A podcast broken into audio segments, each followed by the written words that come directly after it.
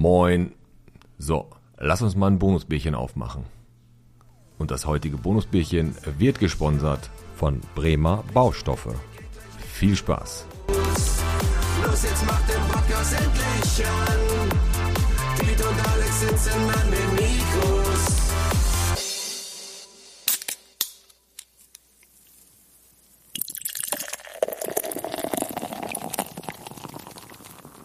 So, Alex, da Unge- sitzen wir. Sitz mal. Ungewohnt. Ungewohnt. Und der Giuliano hat. Bisschen Husten. Bisschen Husten. Bisschen erkältet, aber ich sag dir erstmal, bevor wir jetzt anfangen, gibt keinen Sonntagszuschlag, ne? Ja, schön. Danke. War- das war's. Ja, also komm. Wir sitzen hier Sonntag, Sonntag äh, Sonntagmittag im Podcast-Studio mit einem Kaffee, ungewohnt. Ein Kaffee, ja. Aber nicht alleine. Nicht alleine erzählt, mit wem sitzen wir hier? Mit der Melanie und dem Marco, dem Giuliano, um den geht's heute eigentlich hauptsächlich, und der Leandro und die Leni. Die Leni. So, erstmal herzlich willkommen. Wir haben uns ja kennengelernt auf der Veranstaltung vom Wunschzauberer, als wir damals in der Kasper waren und ihr uns die Geschichte erzählt habt, die ihr mit dem Juliano so miterlebt habt. Und wir haben da ja bei der Spendenaktion ein bisschen mitgemacht, haben das verfolgt und haben natürlich sofort gesagt, ey, da müssen wir auch nochmal ein kleines Bonusbierchen draus machen, so heißen unsere Bonusfolgen. Genau. Ne? Und äh, jetzt haben wir euch beide hier und haben, geben euch einfach nochmal die Möglichkeit, nochmal vielleicht für die Leute, die es noch nicht mitgekriegt haben, gibt ja auch ein paar Leute im Bottrop, die nicht lesen können, die, Viele, äh, viele. einige, die können dann bei uns die Geschichte nochmal nachhören und natürlich auch spenden, weil das Spendenkonto werden wir unter unserer Folge in den Shownotes nochmal angeben. Genau. Ähm, warum gespendet werden soll und wofür, das werden wir jetzt gleich natürlich äh, alles besprechen. Und ähm, genau, wie du schon sagst, Piet, ich fand die Geschichte sehr ergreifend und das gesprochene Wort ist immer ein bisschen intensiver als das gelesene in meinen Augen. Und deswegen, Melanie, erzähl doch einfach mal, worum es geht. Was braucht Giuliano? Was ist das Ziel? Und wie ist die Geschichte? Ähm, die Geschichte ist, der Giuliano hatte damals als Baby ähm, Keuchhusten bekommen, ähm, lag dadurch sehr lange im Krankenhaus, hatte sehr hohen Sauerstoffbedarf gehabt. Dadurch hatte er eine 100% geistige Behinderung. Baustellen sind Spastik in den Beinen. Er kann nicht sprechen, kann nicht alleine essen, nicht trinken, sich nicht alleine anziehen, braucht rund um die Uhr eine Betreuung. Und unser Ziel ist, dass wir dem Giuliano eine Delfintherapie ermöglichen, dass eventuell die Spastik weniger wird, dass ein paar Wörter von den Giuliano kommen. Ey, das wäre natürlich richtig Bombe und jetzt müsst ihr, müsst ihr gerade sagen, die Mama vom Juliano hier, die hat den Juliano auf dem Schoß, der ist natürlich auch hier. Klar. Ne? Und der ist natürlich auch ein bisschen nervös. Ist ein ungewohnt, ungewohntes Umfeld hier, ne? Und dementsprechend müssen wir mal gucken, dass wir das, dass wir das hier alles gut im Flow hinkriegen. Aber wir haben gesagt, die ganze Familie kann, kann kommen. Gut, wir haben abgezählte Getränke und Speisen, also nicht Klar, aber das ist die Lumpen, das ist ja die Wohlfahrt. Nee, aber guck mal, der Papa ist ja auch da. Erzähl mal, damals, also als es, pa- als es alles passiert ist, das war ja schon sehr, sehr, äh, ja, so ein großer Schock und ein großer langer Leidensweg. als Also wie alt ist Giuliano ne? jetzt, um da vielleicht nochmal auf zu... Zehn Jahre. Zehn, okay. Und ähm, genau, es wurde von Anfang an diagnostiziert oder wie war das? Ne, wurde von Anfang an nicht diagnostiziert. Er kam auf die Welt, Juliano kam auf die Welt und Genau. eigentlich war alles Giuliano gut erstmal. Auf der Welt, erstmal war alles gut. Bei der Entlassung ist er einmal blau angelaufen, Okay.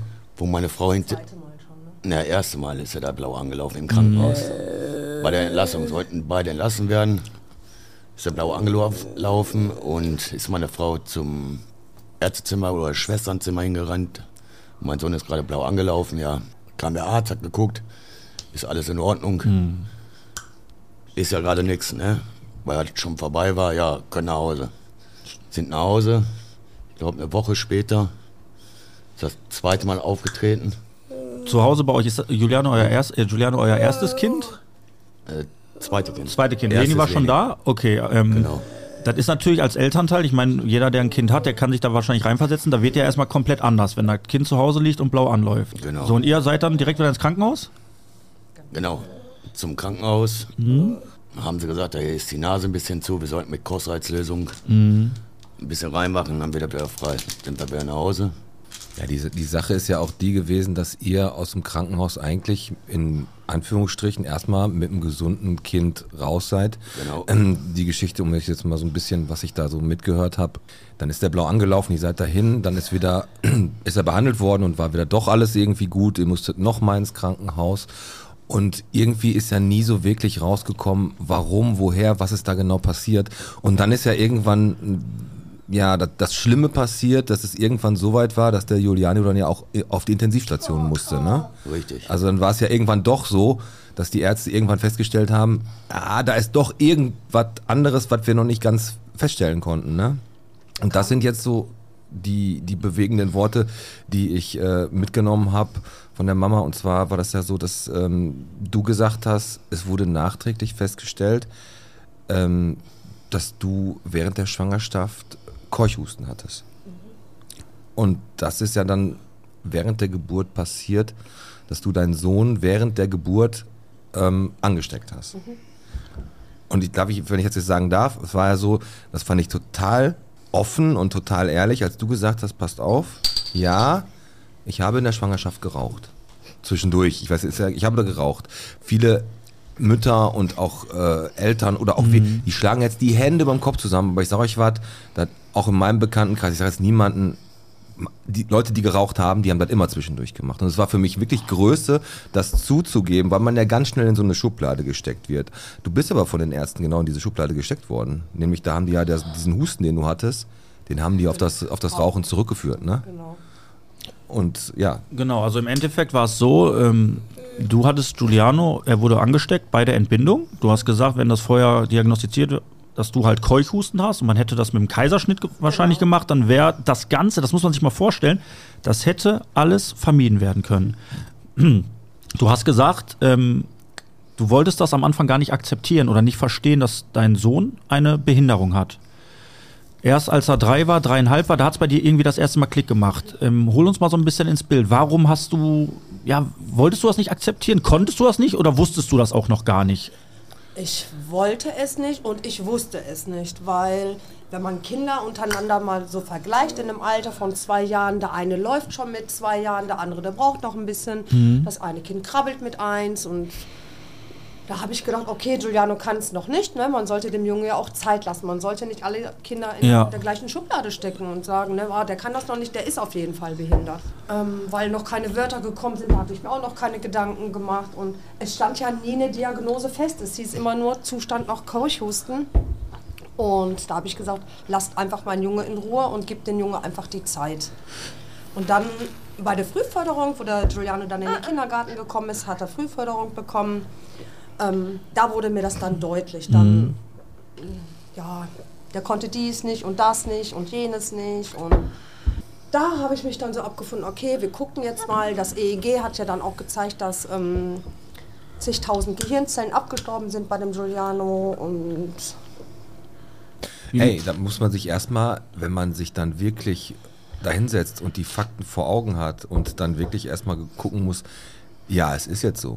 Ich meine, das, das Glück eines Menschen, ein gesundes Kind zu haben, das nimmt man leider, leider erst dann wahr, wenn man Geschichten wie eure hört. Dass man sagt, ich meine, ihr habt zwei gesunde Kinder und äh, man ist ja für immer für, so, für ein gesundes Kind einfach ultra dankbar. Das ist einfach als Elternteil ist das Wichtigste, dass es den Kindern gut geht. Scheißegal, wie es einem geht, Hauptsache den Kindern geht's gut.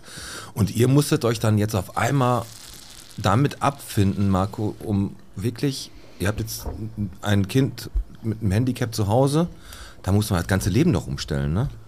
Also wie sieht der Tagesablauf aus bei euch? Weil ich sag mal, die Leute, klar, die hören es jetzt, der Giuliano sitzt ja hier, der haut sich auch immer wieder selber ins Gesicht. Das sind auch so Sachen, wo ihr sagt, das kann bei der Delfintherapie, Marco, das kann äh, das ja, Aufhören. dass das aufhört, ne, weil er, er haut sich hier selber. Das, ihr könnt, das ist ja auch, du musst den ja gefühlt 24/7 musst du den ja beobachten. Also wie sieht euer Tagesablauf äh, aus? Muss da wirklich rund um die Uhr jemand äh, für Giuliano da sein von euch oder? Ja, rund um die Uhr auf jeden Fall. Macht ja meine Frau alles. Äh, morgens wird er zur Schule gebracht. Mit ihr Helfer. Äh, dann kommt er nach Hause, ja, und dann muss er wieder rund um die Uhr Ja. betreut werden weiter. Ne? Also ich ziehe da, ich zieh da absolut meinen Hut vor. Man kann sich das nicht vorstellen. Also das ist wirklich, ich meine, das hört ihr wahrscheinlich von jedem Dritten oder jedem Zweiten, dass man da einfach nur seinen Hut vorziehen kann und dass das wahrscheinlich ganz, ganz viel Energie und Kraft kostet und natürlich auch am Familienleben eventuell das eine oder andere Mal zerrt. Marco, wie ist das denn? Hast du eine, hast du, ja, wie soll ich das sagen?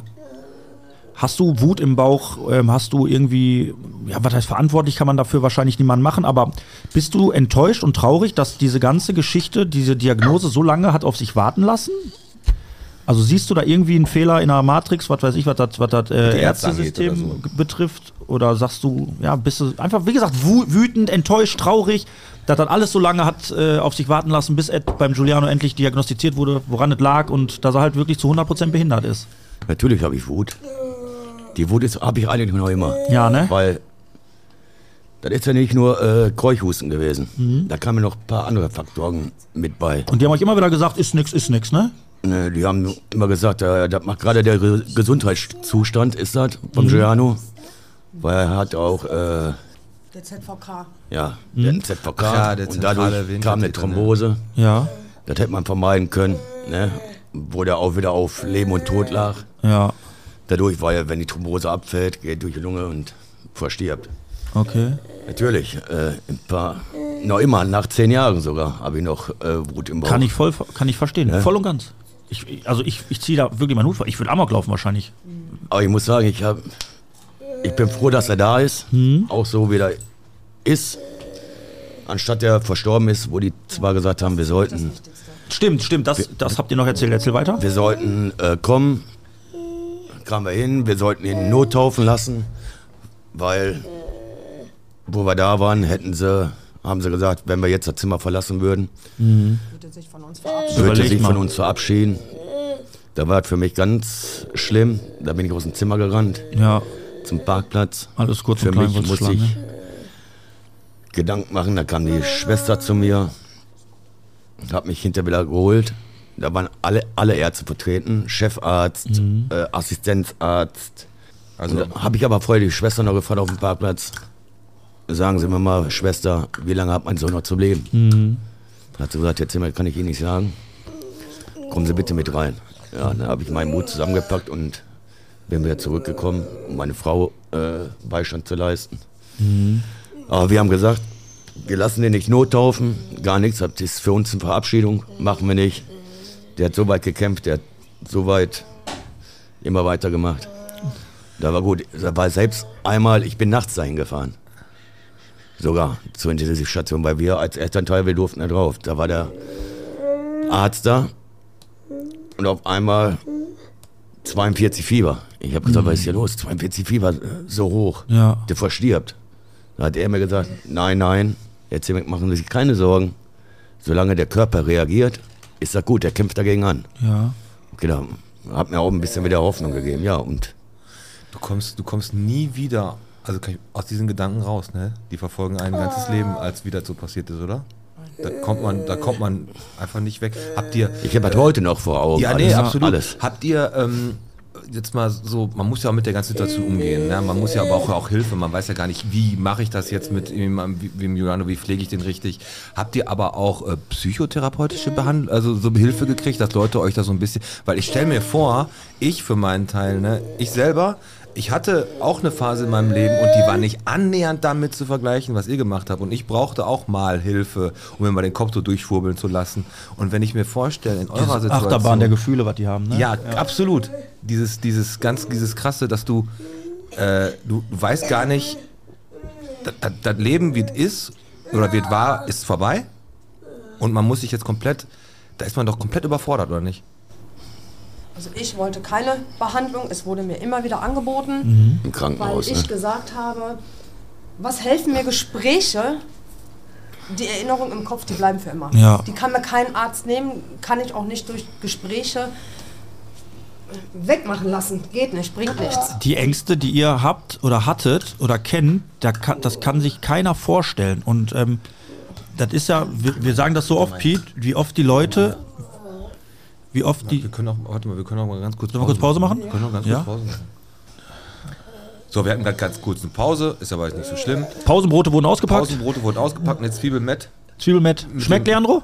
Ja, Ja, super. schmeckt super. Wir haben gerade die Family ein bisschen mit Podcast-Merch eingedeckt.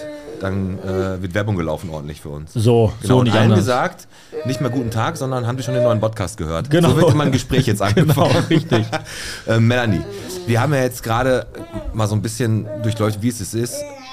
Es ist alles passiert und jetzt ist es nun mal so, der Status quo der Juliano ist eben halt mit, mit seiner Behinderung, mit der geistigen Behinderung und mit den Spasmen, die er hat. Ihr versucht jetzt das Beste aus der ganzen Geschichte, also Behandlung, man ist austherapiert, man kann nicht viel machen, aber es gibt halt eine Möglichkeit und das ist jetzt unter anderem diese Delfintherapie. Genau. Ne? Und darauf seid ihr gestoßen, weil ihr euch natürlich tagtäglich damit wahrscheinlich auseinandergesetzt habt. Wie können wir den Zustand unseres Sohnes irgendwie verbessern? Ne? Genau. Wir kennen eine Familie, der Junge, der hat auch Delfintherapie bekommen, der ist auch zu 100% geistig behindert, hat Spastiken und der Junge, der hat ganz, ganz große Erfolge gemacht durch diese Therapie. Und da halten wir jetzt natürlich dran fest, dass dem Giuliano dadurch auch nochmal geholfen werden kann. Okay. Und das ist, die äh, hat natürlich ein bisschen was an Kosten und dementsprechend haben wir ja beim Wunschzauberer gesehen, wurde äh, fleißig, fleißig gespendet und ihr habt jetzt schon die Möglichkeit, die erste Therapie, glaube ich, zu machen. Genau, ne? die erste Therapie, die könnten wir schon starten im nächsten Jahr. Wo würde das stattfinden, diese Therapie? Wir haben uns das jetzt in der Türkei ausgesucht, weil Ja. Curacao oder äh, Florida das einfach zu weit ist. Ist Ja. auch für das, der Flug Für mit ihm, ne? Das ist wahrscheinlich. Und natürlich ist es so, dass eine Therapie Nicht ist schon, ausreichend. aber es reicht natürlich nicht aus. Ne? Genau. Also sind wir einfach, und wir sind ja nun mal hier in Bottrop, und das fand ich auch so geil, in Bottrop hilft man sich, ne? das, heißt, das haben wir auch immer wieder durchgehend durch unsere ganzen Folgen gesagt. Ähm, wir können nicht die Welt verändern, Genau. aber wir können Bottrop verändern.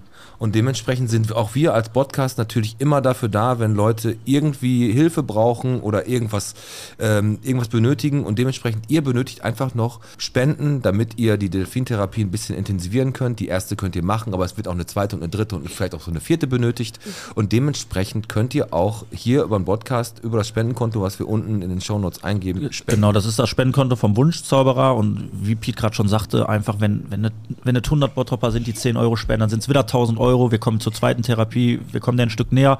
Ähm, das, das Ziel ist, hatten wir gerade schon angeschnitten, dass es, dass diese Spastik so ein bisschen aufhört, dass er sich nicht immer selber haut, schlägt. Also was ist das, was ist das belastendste für dich, was Giuliano Das macht? Das, Das Schlagen, Schlagen. ne? Also verletzt er sich auch teilweise richtig, heftig? Richtig heftig. Er hat sich schon zwei Milchzähne selber rausgeschlagen durchs Hauen, Nasenbluten, Ja.